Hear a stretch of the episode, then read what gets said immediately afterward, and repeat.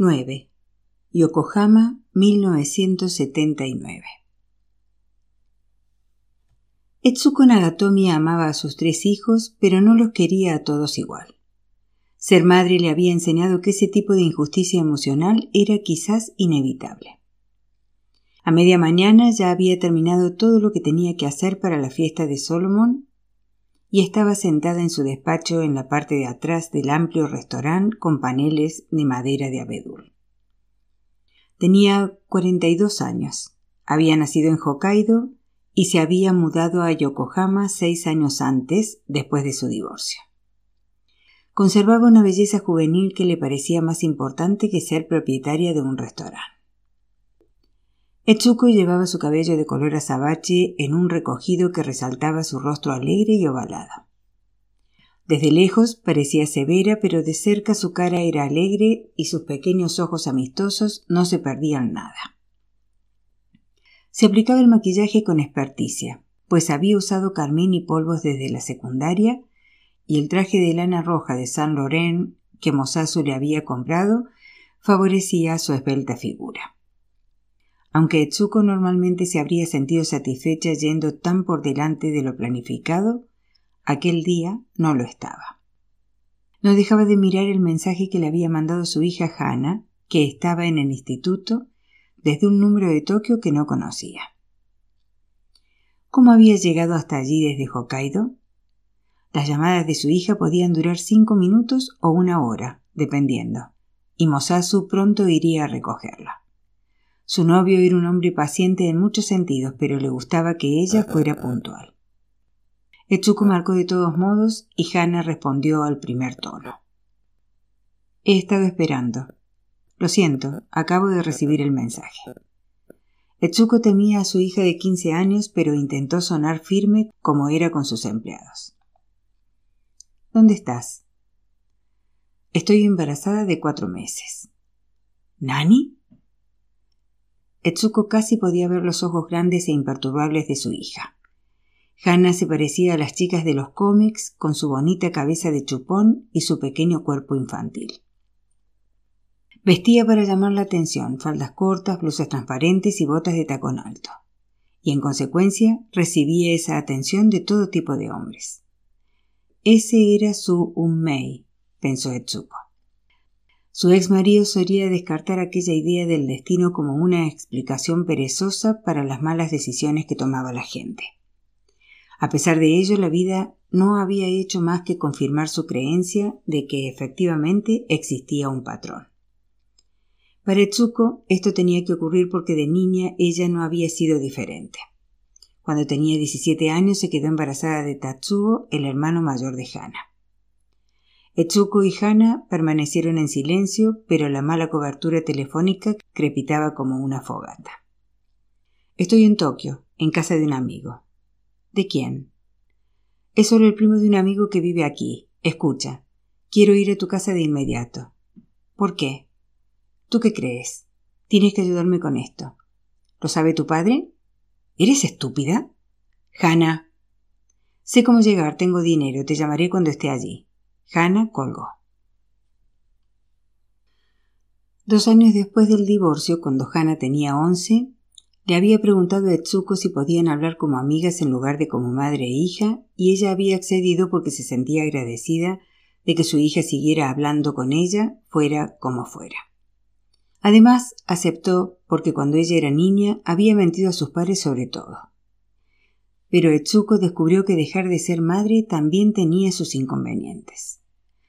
No podía hacer preguntas entrometidas y si sonaba demasiado preocupada, algo que Hannah odiaba, su hija colgaba el teléfono y no llamaba en semanas. Etsuko se arrepentía de muchas cosas de su vida en Hokkaido, pero lo que más sentía era lo que su reputación había hecho a sus hijos. Sus hijos mayores, ya adultos, todavía se negaban a hablar con ella. Y saliendo con Mosasu solo había empeorado las cosas. Su hermana Mari y su madre le presionaban para que terminara con la relación. El negocio de las tragaperras era sucio, decían. El pachinko olía a pobreza y a delincuencia. Pero ella no se rendiría. Mosasu le había cambiado la vida, Era el único hombre al que nunca había engañado, algo que Etsuko jamás había creído posible. La primavera antes de sus 36 cumpleaños, cuando todavía estaba casada y vivía en Hokkaido, Etsuko sedujo a otro de sus novios de instituto. Desde hacía tres años había tenido una serie de aventuras con distintos hombres de su adolescencia.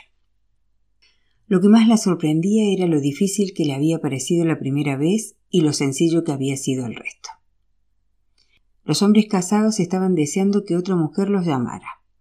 No era ningún problema llamar a un hombre con el que se había acostado veinte años antes e invitarlo a su casa para almorzar mientras sus hijos estaban en el colegio. Aquella primavera empezó a acostarse con un novio de su primer año de instituto.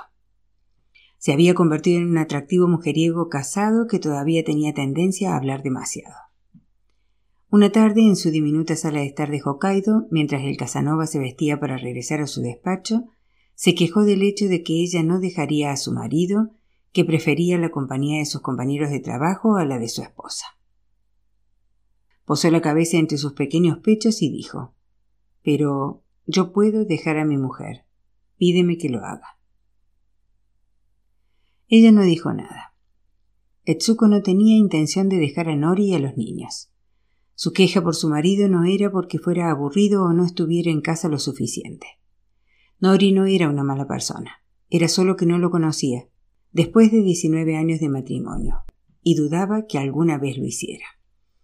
Él no parecía necesitarla excepto para que hiciera el papel de esposa y madre de sus hijos.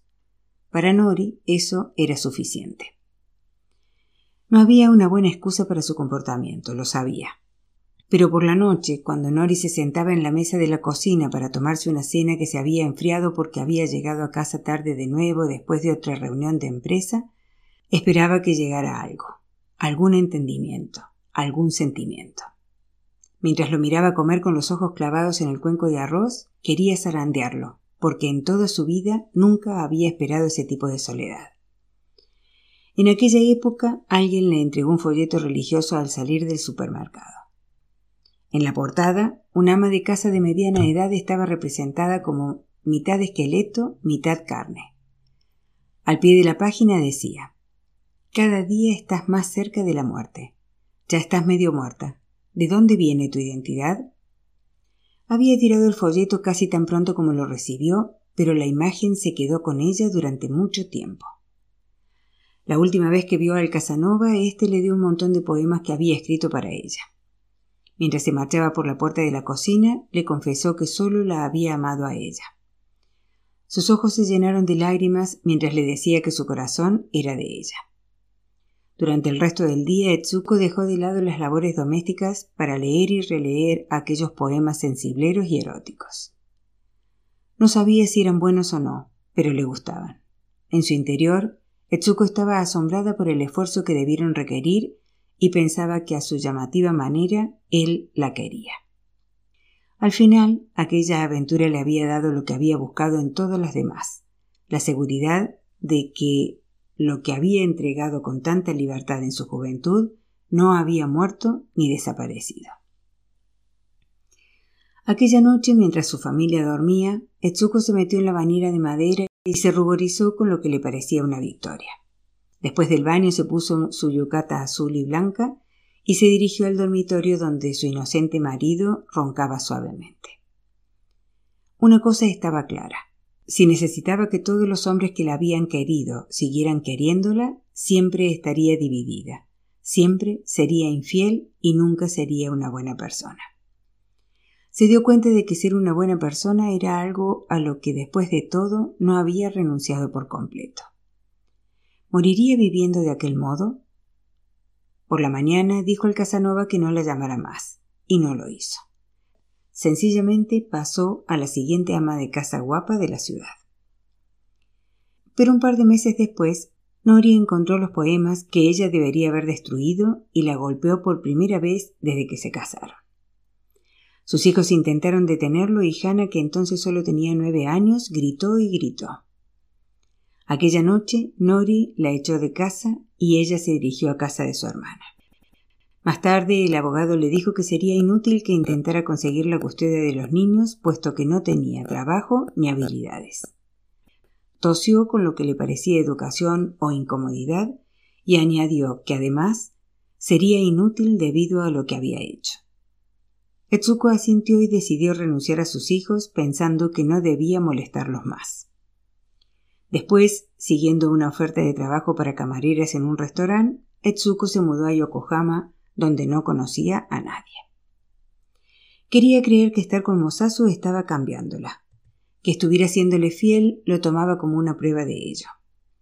Una vez había intentado explicárselo a su hermana, pero Mari había contestado. Una serpiente que muda de piel sigue siendo una serpiente. Y su madre, al enterarse de que Mosasu quería casarse con ella, dijo ¿Honto? ¿Con un coreano de pachinko? ¿Es que no has hecho daño suficiente a tus pobres hijos? ¿Por qué no los matas y terminas de una vez? Las penas por los errores que cometías tenían que pagarlas todos los miembros de tu familia, pero ella no creía que alguna vez pudiera cancelar esa deuda. Mosasu pasó a recogerla a mediodía. Irían a por Solomon al colegio para llevarlo a hacerse su tarjeta de extranjería. Los coreanos nacidos en Japón después de 1952 tenían que dar parte en la oficina del distrito al cumplir 14 años para solicitar el permiso de permanencia en Japón. Cada tres años, Solomon tendría que renovarlo a menos que se marchara de Japón para siempre. Tan pronto como Etsuko subió al coche, Mosasu le recordó que se pusiera el cinturón de seguridad. La mujer todavía estaba pensando en Hana. Antes de marcharse había llamado al médico, habían concertado la cita para la operación a finales de semana. Mosasu le tomó la mano. Etsuko pensaba que había fuerza en su cara, poder en su cuello recto. No había conocido a muchos coreanos antes que a él, pero imaginaba que sus rasgos faciales cuadrados eran los tradicionales coreanos. Su mandíbula amplia, sus dientes blancos y rectos, el cabello negro y grueso, y los ojos risueños, rasgados y poco profundos. Tenía un cuerpo relajado y delgado que le recordaba al metal. Cuando le hacía el amor se ponía serio casi como si estuviera enfadado, y eso le provocaba un intenso placer. Sus movimientos físicos eran deliberados y enérgicos, y ella quería rendirse a ellos. Siempre que leía sobre algo o alguien coreano se preguntaba cómo sería Corea. El difunto padre de Mosasu, un pastor cristiano, era del norte. Su madre, que tenía una tienda de golosinas, había nacido en el sur. Su madre era de apariencia y comportamiento tan humilde que podía ser confundida por una modesta ama de casa en lugar de la madre de un millonario propietario de varios salones de pachinko. Mosasu tenía un regalo envuelto del tamaño de un bloque de tofu. Ella reconoció el papel plateado de su joyería favorita. ¿Es para Solomon? No, es para ti. ¿Eh? ¿Por qué? Era un reloj de oro y diamantes en una caja de terciopelo granate. Es un reloj diamante. Lo compré la semana pasada. Se lo enseñé a Kuboda, el nuevo encargado de noche y me dijo que estos relojes sofisticados son los que se regalan a las amantes porque cuestan lo mismo que un anillo de diamantes. Anillo que no puedes regalarles porque ya estás casado. Mosasu levantó las cejas divertido. Etsuko comprobó si el cristal que lo separaba del chofer estaba cerrado. Lo estaba. Se sonrojó. Dile que pare el coche. ¿Qué pasa? Etsuko apartó la mano. Quería decirle que ella no era su amante, pero en lugar de eso se echó a llorar. ¿Por qué? ¿Por qué lloras? Cada año durante los últimos tres años te he traído un anillo de diamantes, cada uno más grande que el anterior, y tú me has dicho siempre que no. Cada vez he vuelto al joyero y nos hemos emborrachado juntos. Nada ha cambiado para mí, suspiró. Eres tú la que dice que no, la que rechaza al yakuza del pachinko. Tú no eres de la Yakuza. Claro que no soy de la Yakuza, pero todo el mundo cree que los coreanos somos mafiosos. A mí no me importa nada de eso, se trata de mi familia. Mosasu miró por la ventana y cuando vio a su hijo lo llamó. El coche se detuvo y Solomon subió al asiento del copiloto. La división de cristal se abrió y metió la cabeza para decir hola. Etsuko le enderezó el cuello arrugado de la camisa blanca. Arigato, very much dijo el niño. A menudo mezclaba palabras en distintos idiomas como broma. Volvió a su asiento y cerró la partición de cristal para poder charlar con Yamamoto, el chofer del partido de los Tigres de la noche anterior. Los Tigres tenían un entrenador americano aquel año y Solomon tenía muchas esperanzas en la temporada. Yamamoto no era tan optimista. Mosasu le sujetó la muñeca izquierda y le puso el reloj. Eres una mujer muy rara. Te he comprado un regalo. Dame las gracias. No quería decir que fueras mi a Etsuko le dolía el puente de la nariz. Creía que iba a empezar a llorar de nuevo. Hana me ha llamado. Va a venir a Yokohama, hoy. ¿Está bien? Osasu parecía sorprendido. Etsuko iba a Hokkaido dos veces al año a ver a sus hijos. Mosasu no los conocía. Podría ir a la fiesta de Solomon, conocería al cantante famoso, dijo Mosasu. No sé si le gusta Hiromi, contestó. Etsuko no tenía ni idea de si a Hana le gustaba la música pop. De niña no había sido de esas que cantan o bailan. La mujer miró la nuca salpicada de gris del chofer. El hombre asentía con consideración mientras Solomon hablaba y sus tranquilos gestos parecían íntimos. Deseaba que hubiera algo como el béisbol de lo que pudiera hablar con su hija. Un tema seguro, que pudiera visitar sin pullas ni agresiones.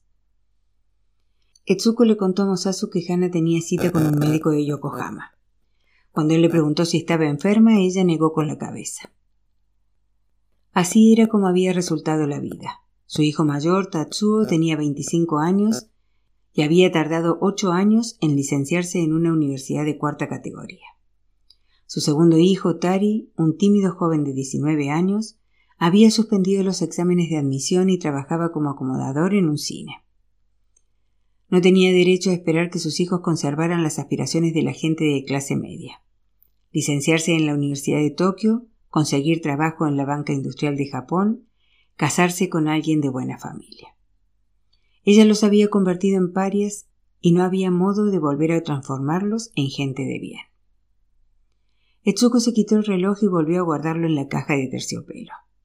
Lo dejó en el espacio entre ellos, sobre la blonda blanca que cubría los asientos negros de cuero. Él se lo entregó de nuevo. No es un anillo. Ahórrame el viaje a la joyería. Etsuko sostuvo la caja en sus manos y se preguntó cómo era posible que siguieran juntos, él sin rendirse y ella sin ceder. La oficina del distrito de Yokohama era una colosal caja gris con un letrero ilegible.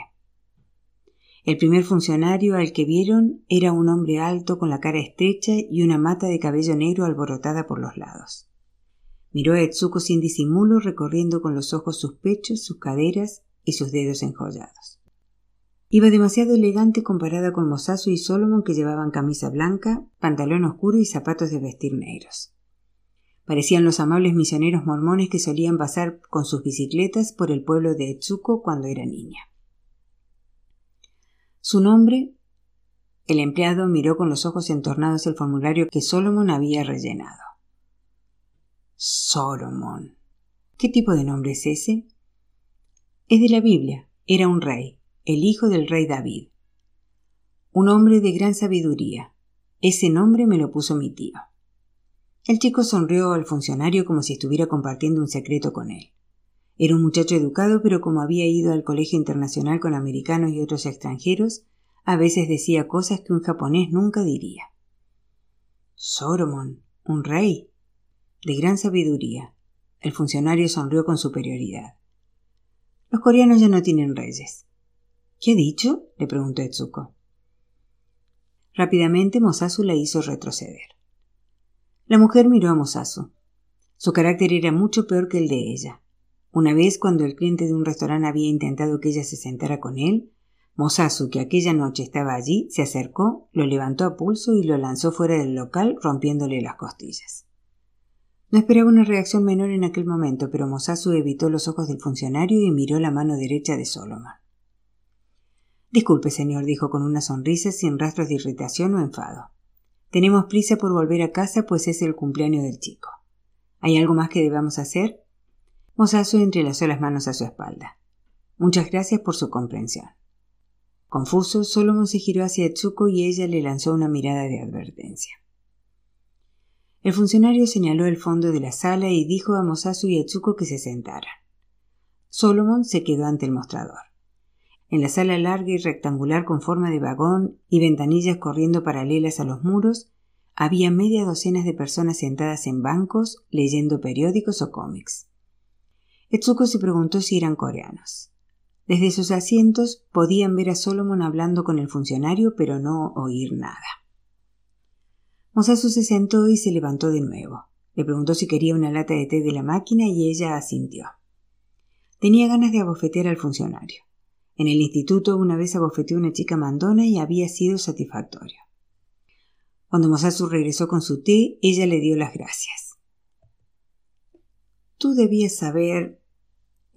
Hizo una pausa. Deberías haberle advertido, es decir, ¿le dijiste que hoy no sería tan fácil? No pretendía ser crítica, pero cuando las palabras abandonaron su boca sonaron bruscas y lo sentía. No, no le dije nada. Mosasu abrió y cerró los puños rítmicamente.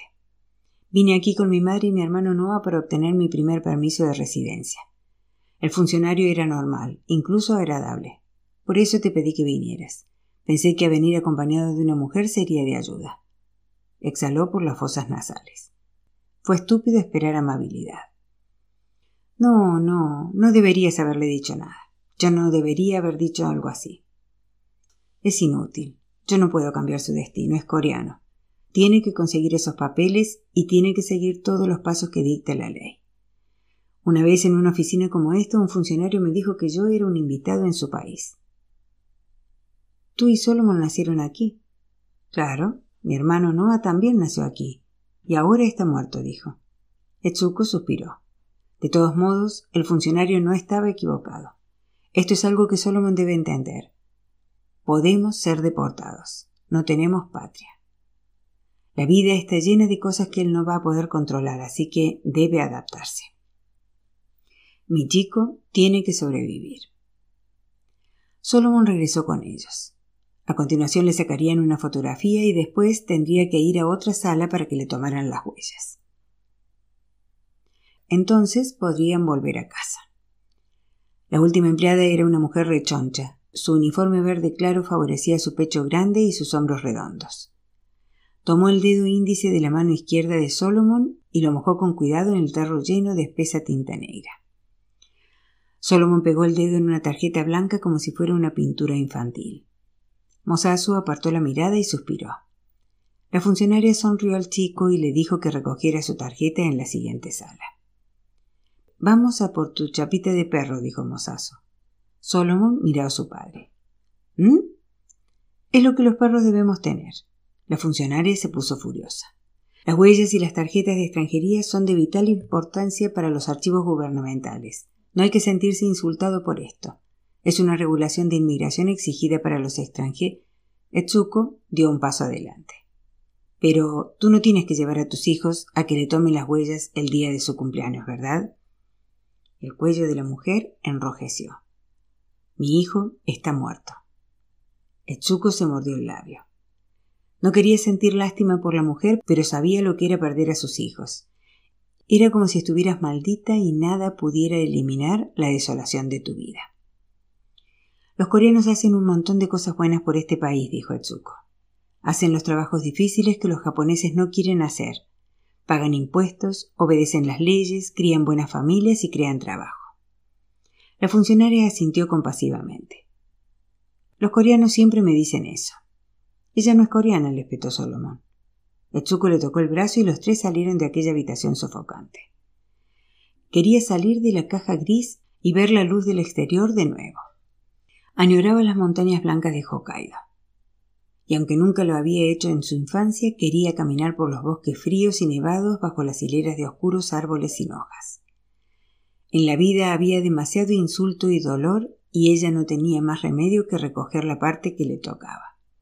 Pero ahora deseaba llevarse la humillación de Solomon y añadirla a su montón, aunque ya estaba muy cargada. 10.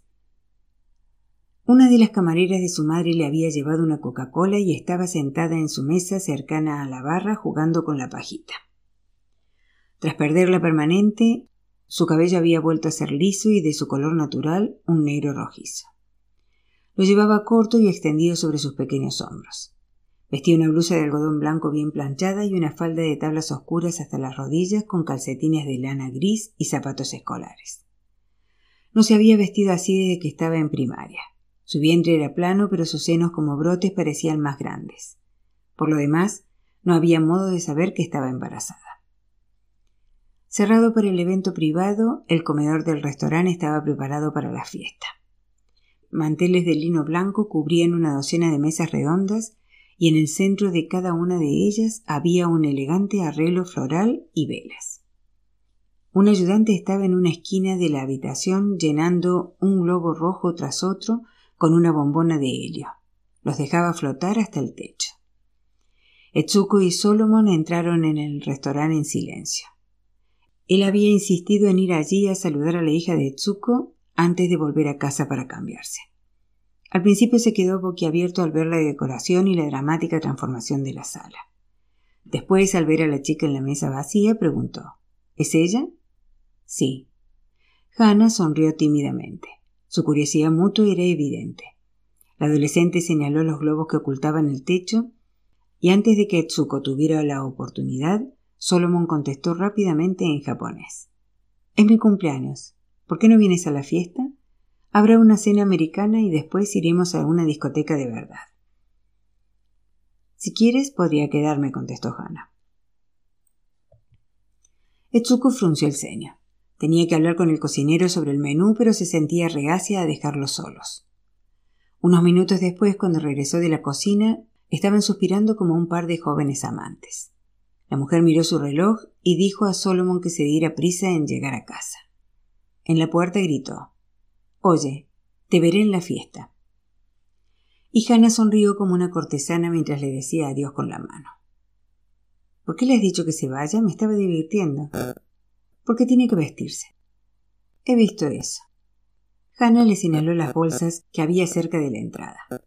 Se trataba de un centenar de bolsas de fiesta en cuatro largas hileras que tenían que ser transportadas a la discoteca, cada una llena de varias cintas, un reproductor Sony Walkman, revistas de adolescentes importadas y cajas de bombones. ojalá mi padre fuera Yakuza. Hannah, él no es. Etsuko miró a su alrededor para ver si alguien las oía. El hijo de tu novio no parece un niñato.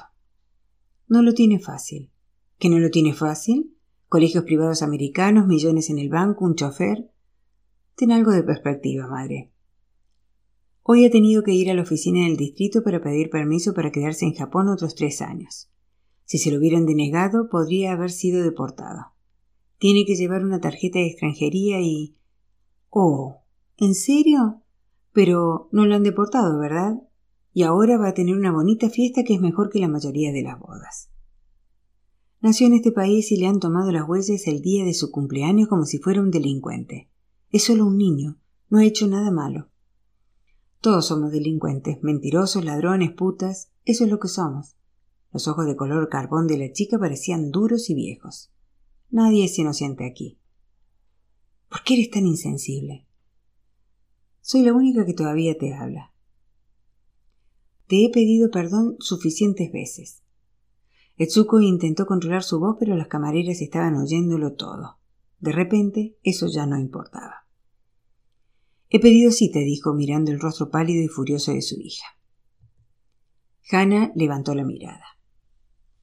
Pasado mañana nos ocuparemos de tu problema. No deberías ser madre.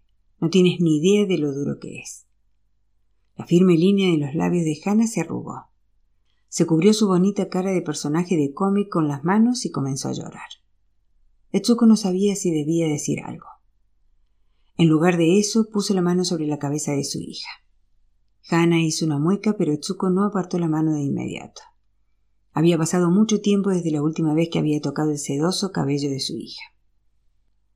Cuando Etsuko vivía en la abarrotada casa de tres habitaciones de Hokkaido, con el tejado con goteras y la cocina diminuta, ciertas labores las habían ayudado a mantener la cordura.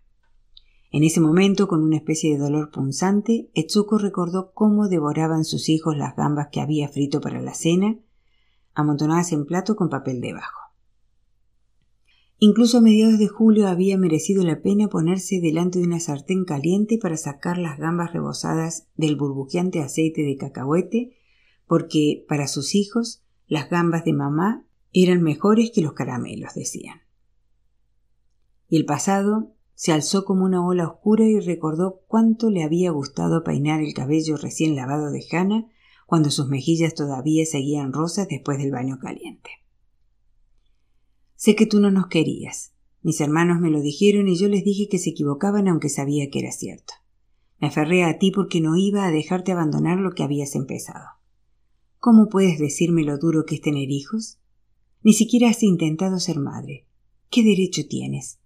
¿Qué te convierte en madre? Etsuko se quedó callada, totalmente paralizada al descubrir que el modo en el que ella se veía era, en realidad, como la veían sus hijos pensaban que era un monstruo. ¿Cómo puedes pensar que no los quería? Recordó todas las cartas, regalos y dinero que había enviado y que los chicos habían devuelto. Y peor, las llamadas telefónicas para saber cómo estaban en las que su marido no decía nada más que moshi moshi antes de pasar el teléfono a Hannah porque era la única que aceptaba la llamada. Etsuko quería justificarse, hablar de sus numerosos y repetidos intentos ofrecer pruebas. Ser madre era lo que la definía, más que ninguna otra cosa, más que ser hija, esposa, mujer divorciada, novia o dueña de un restaurante.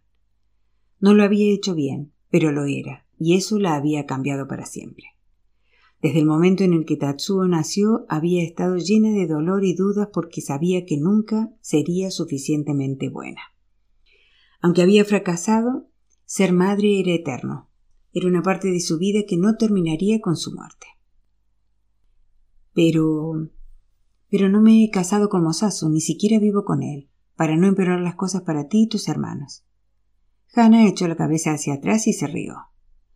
¿Se supone que debo darte las gracias por ese gran sacrificio? ¿No te has casado con un mafioso coreano y quieres que te felicite por ello? No te has casado con él porque no quieres sufrir. Eres la persona más egoísta que conozco. Quieres acostarte con él y utilizar su dinero para abrir un sitio elegante, pero no casarte con él. Esa es tu decisión egoísta. No lo has hecho por mí ni por mis hermanos. Hannah se secó la cara con las mangas de la camisa. No quieres que te juzguen, por eso no te has casado con él. Por eso te marchaste de Hokkaido para esconderte en la gran ciudad. Crees que eres una víctima, pero no lo eres. Te largaste porque tienes miedo, y te acostaste con todos esos hombres porque tenías miedo de hacerte vieja. Eres débil y patética. No me hables de sacrificio, porque no me creo una mierda. Hannah empezó a llorar de nuevo. Etsuko se derrumbó en la silla. Si se casaba con Mosasu, eso demostraría a todos los de Hokkaido que ningún japonés decente se acercaría a una mujer como ella. Dirían que se había casado con un mafioso. Si se casaba con él, ya no la considerarían la elegante propietaria de un exitoso restaurante en la mejor zona de Yokohama una imagen en la que ella misma creía a medias. Mosasu creía que ella era mejor persona de lo que era en realidad, pero a Hana no la engañaba. Etsuko agarró la bolsa de viaje de su hija y la levantó para marcharse. El apartamento de Etsuko estaba en un lujoso edificio a cuatro manzanas del restaurante. De camino allí, Hana había dicho que ya no quería ir a la fiesta. Quería que la dejaran en paz y dormir hasta la mañana siguiente. Etsuko abrió la puerta de su apartamento y acompañó a Hana a su dormitorio. Ella dormiría en el sofá aquella noche. Hana se tumbó en el futón y su madre cubrió su cuerpo delgado con una colcha ligera y apagó la luz. La chica se acurrucó en posición fetal. Todavía tenía los ojos abiertos pero no decía nada. Etsuko no quería dejarla. A pesar de todo sentía una especie de satisfacción porque estaban juntas de nuevo. Hannah había acudido a ella para que la cuidara. Se sentó en el borde de la cama y acarició el cabello de su hija. Todavía tienes el mismo olor, le dijo Hannah en voz baja. Solía pensar que era tu perfume. Se llamaba Alegría, ¿eh? Todavía lo uso. Lo sé, dijo Hannah y Etsuko se contuvo para no oler sus propias muñecas. Pero no es solo el perfume. Son todas las cremas y cosas que te pones las que forman ese olor. Solía pasear por los centros comerciales preguntándome qué sería. El olor de mamá. Etsuko quería decir muchas cosas, pero sobre todo quería asegurarle que intentaría no cometer más errores. Hanako, ahora quiero dormir. Vete a la fiesta de ese chico y déjame en paz. Su voz seguía sonando fría, pero se había suavizado. Su madre se ofreció a quedarse, pero Hannah le dijo que se marchara. Le mencionó que el día siguiente lo tenía libre. Quizás podrían ir a comprar una cama y una cómoda. Así podrías volver a visitarme siempre que quisieras. Podría prepararte una habitación. Hannah suspiró, pero su expresión estaba vacía. Etsuko no sabía qué quería su hija. No estoy diciendo que tengas que irte, sobre todo después de. Etsuko se puso las puntas de los dedos en los labios, pero los apartó rápidamente. Puedes quedarte. Incluso podrías ir a clase aquí. Hannah movió la cabeza sobre la almohada e inhaló, pero no dijo nada. Puedo llamar a tu padre para preguntarle. La chica se subió la colcha hasta la barbilla. Si quieres. Etsuko tenía que regresar al restaurante, pero se quedó en el sofá algunos minutos. Cuando era una joven madre solía haber un único momento en el que sentía algo de paz, y era siempre después de que sus hijos se fueran a la cama. Deseó ver a sus hijos como eran entonces, sus piernas regordetas y blancas, sus peinados de cacerolas mal hechos porque no podían sentarse quietos en el peluquero, deseó poder retirar las veces que había reñido a sus hijos solo porque estaba cansada. Había cometido demasiados errores. Si la vida permitiera revisiones, los dejaría quedarse en la bañera un poco más. Les leería un cuento más antes de dormir y les prepararía otra bandeja de gambas.